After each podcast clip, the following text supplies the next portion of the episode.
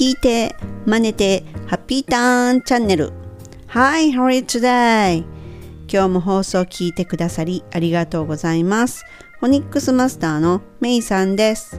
このチャンネルはアメリカ英語の発音を手に入れるコツに特化した内容となります。でね、アメリカの知恵、降り立ったポンコツ英語のメイさんのね、エピソードを交えながら発音のコツっていうものをお届けします。Ready? Okay, here we go! さてさて、自分がね、ポンコツ英語ともつゆ知らずアメリカに降り立ったこの私。あー、喉が渇いたよ。あ、トイレ行きたい。目的のゲートどこ？っていう風にね、頭の中にもね、わからないことがね、ぐるぐるぐるぐる渦巻いてるんですね。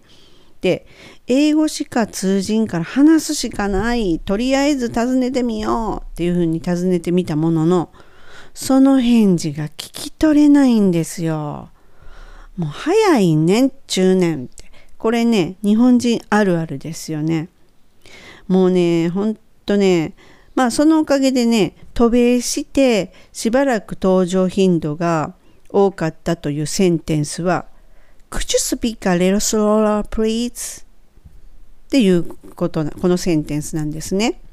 Could you speak a little slower, please? っていうことです。はい。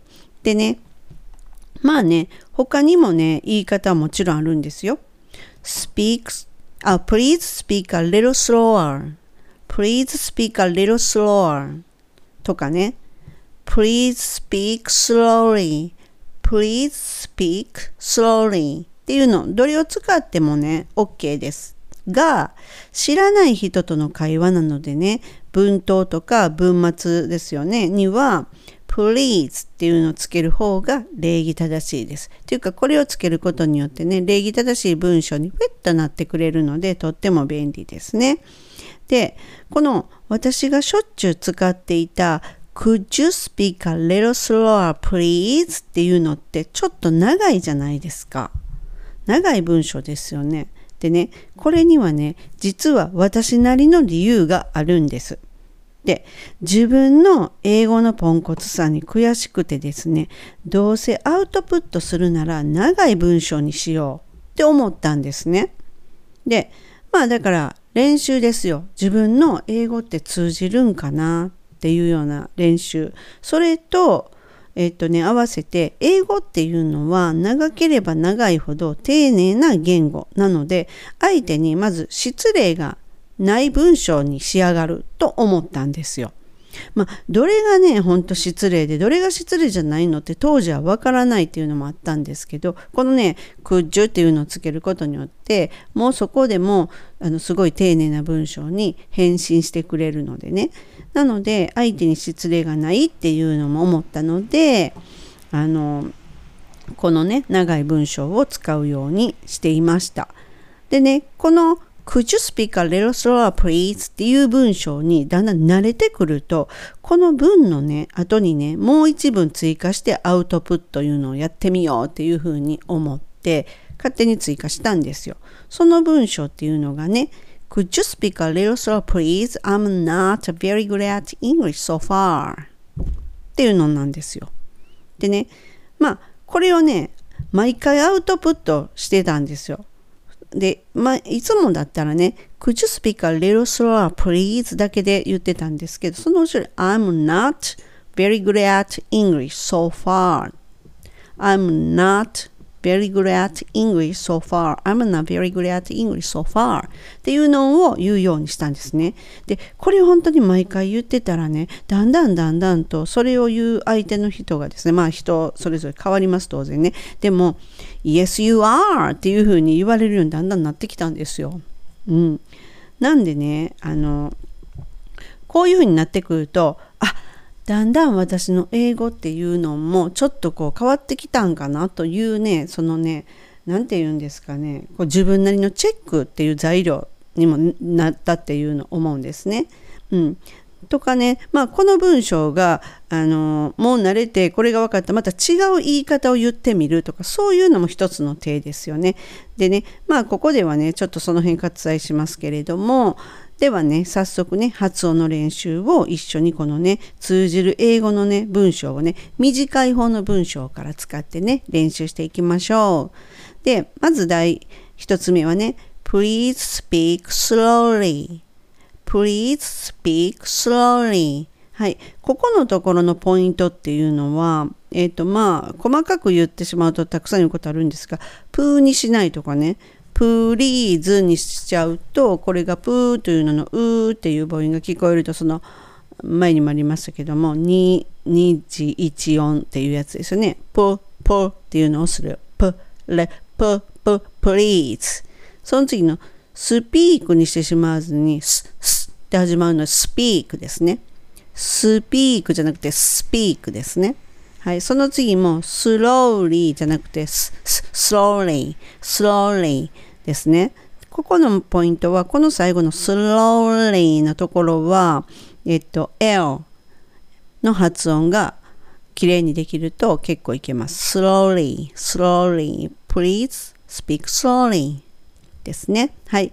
で、次の文っていうのは、えっと、please speak a little slower, a little slower っていうここがちょっと違いますよね。一文目の slowly の部分が a little slower ですね。になります。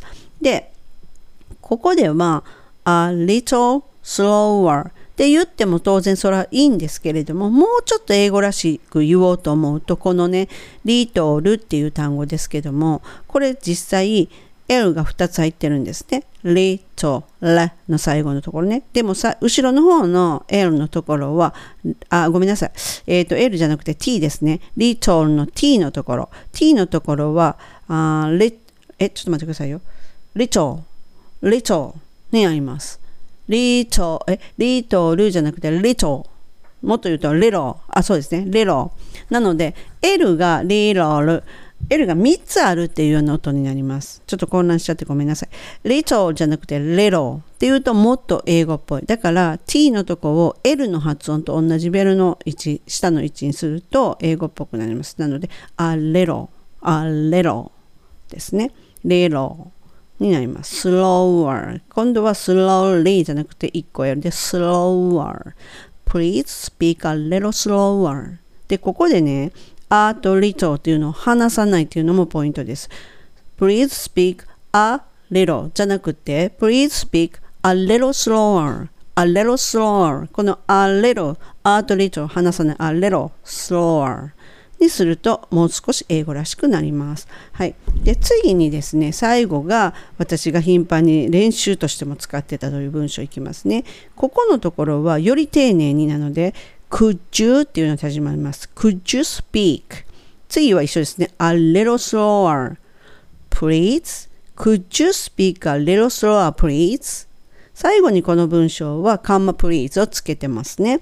で、could you でもあのそこでも本当に丁寧だってわかるんですが speak a little slower please なのでこの3つとセンテンスを練習するとどれも同じような発音なので当然なので練習にもなりますで当然どれを使ってもいいいいわけなのでただ発音をきれいくねいきなり長い文章じゃなくても短い文章から徐々にあの長くしていくっていうのも一つの手です。はい。次にね、ちょっとね、私がさ、あの、途中から追加のセンテンスを1個ね、追加したというね、おまけの付録のセンテンスですよね。このセンテンスも言ってみますね。I'm not not not じゃなくて not で、歯の裏につける L と同じベロの位置なので I'm not not その後ですね very good at English very good at English. はい、ここのところのポイントは very っていうのは当然 v っていうふうに上の歯を下の唇にちょっとだけ当ててその後に必ずアメリカ英語は r っていうのをきつく言うので very ですね。大げさに言ってちょうどぐらいになりますので日本人の場合ね。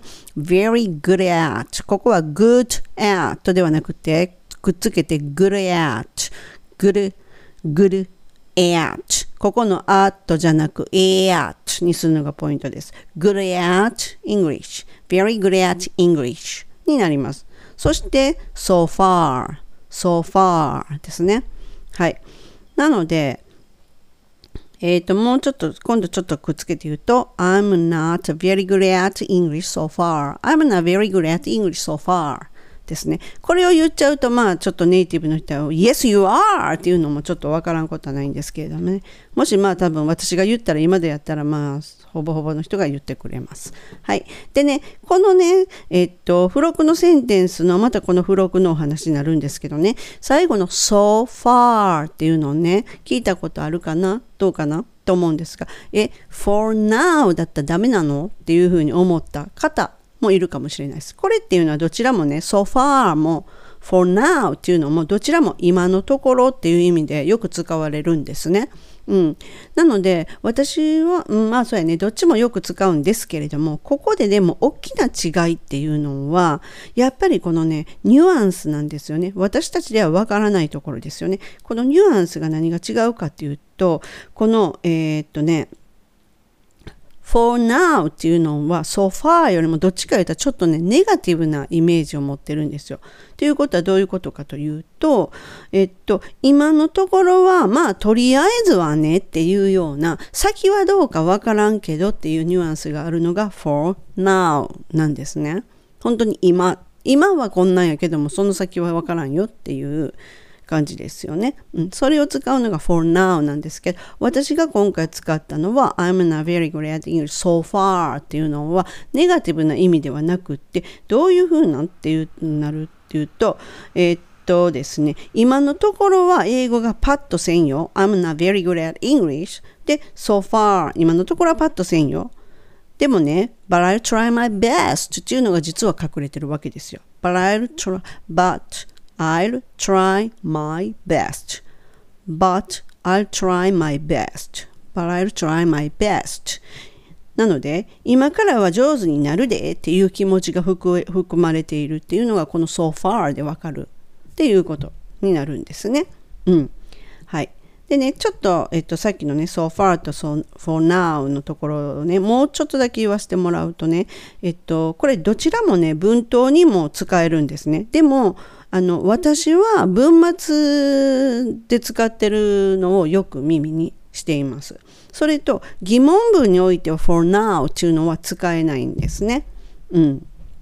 はい。そしてさっき言ったように for now っていうのはちょっとネガティブな意味合い。今はそうなんやけども、この先のことはわからんでっていうような時ですね。で、今回はそのアメリカに降り立った当初にたびたび登場するであろう。ちょっとゆっくり話してもらえます？という3つの英文の例をねご紹介しました。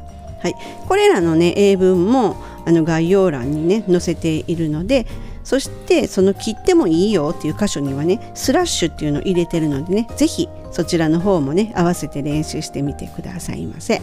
最後までご視聴いただき誠にありがとうございました。このチャンネルが気に入っていただけたらぜひチャンネル登録よろしくお願いいたします今日はこの辺で See ya! Have a good day! めいさんでした。バイバイ。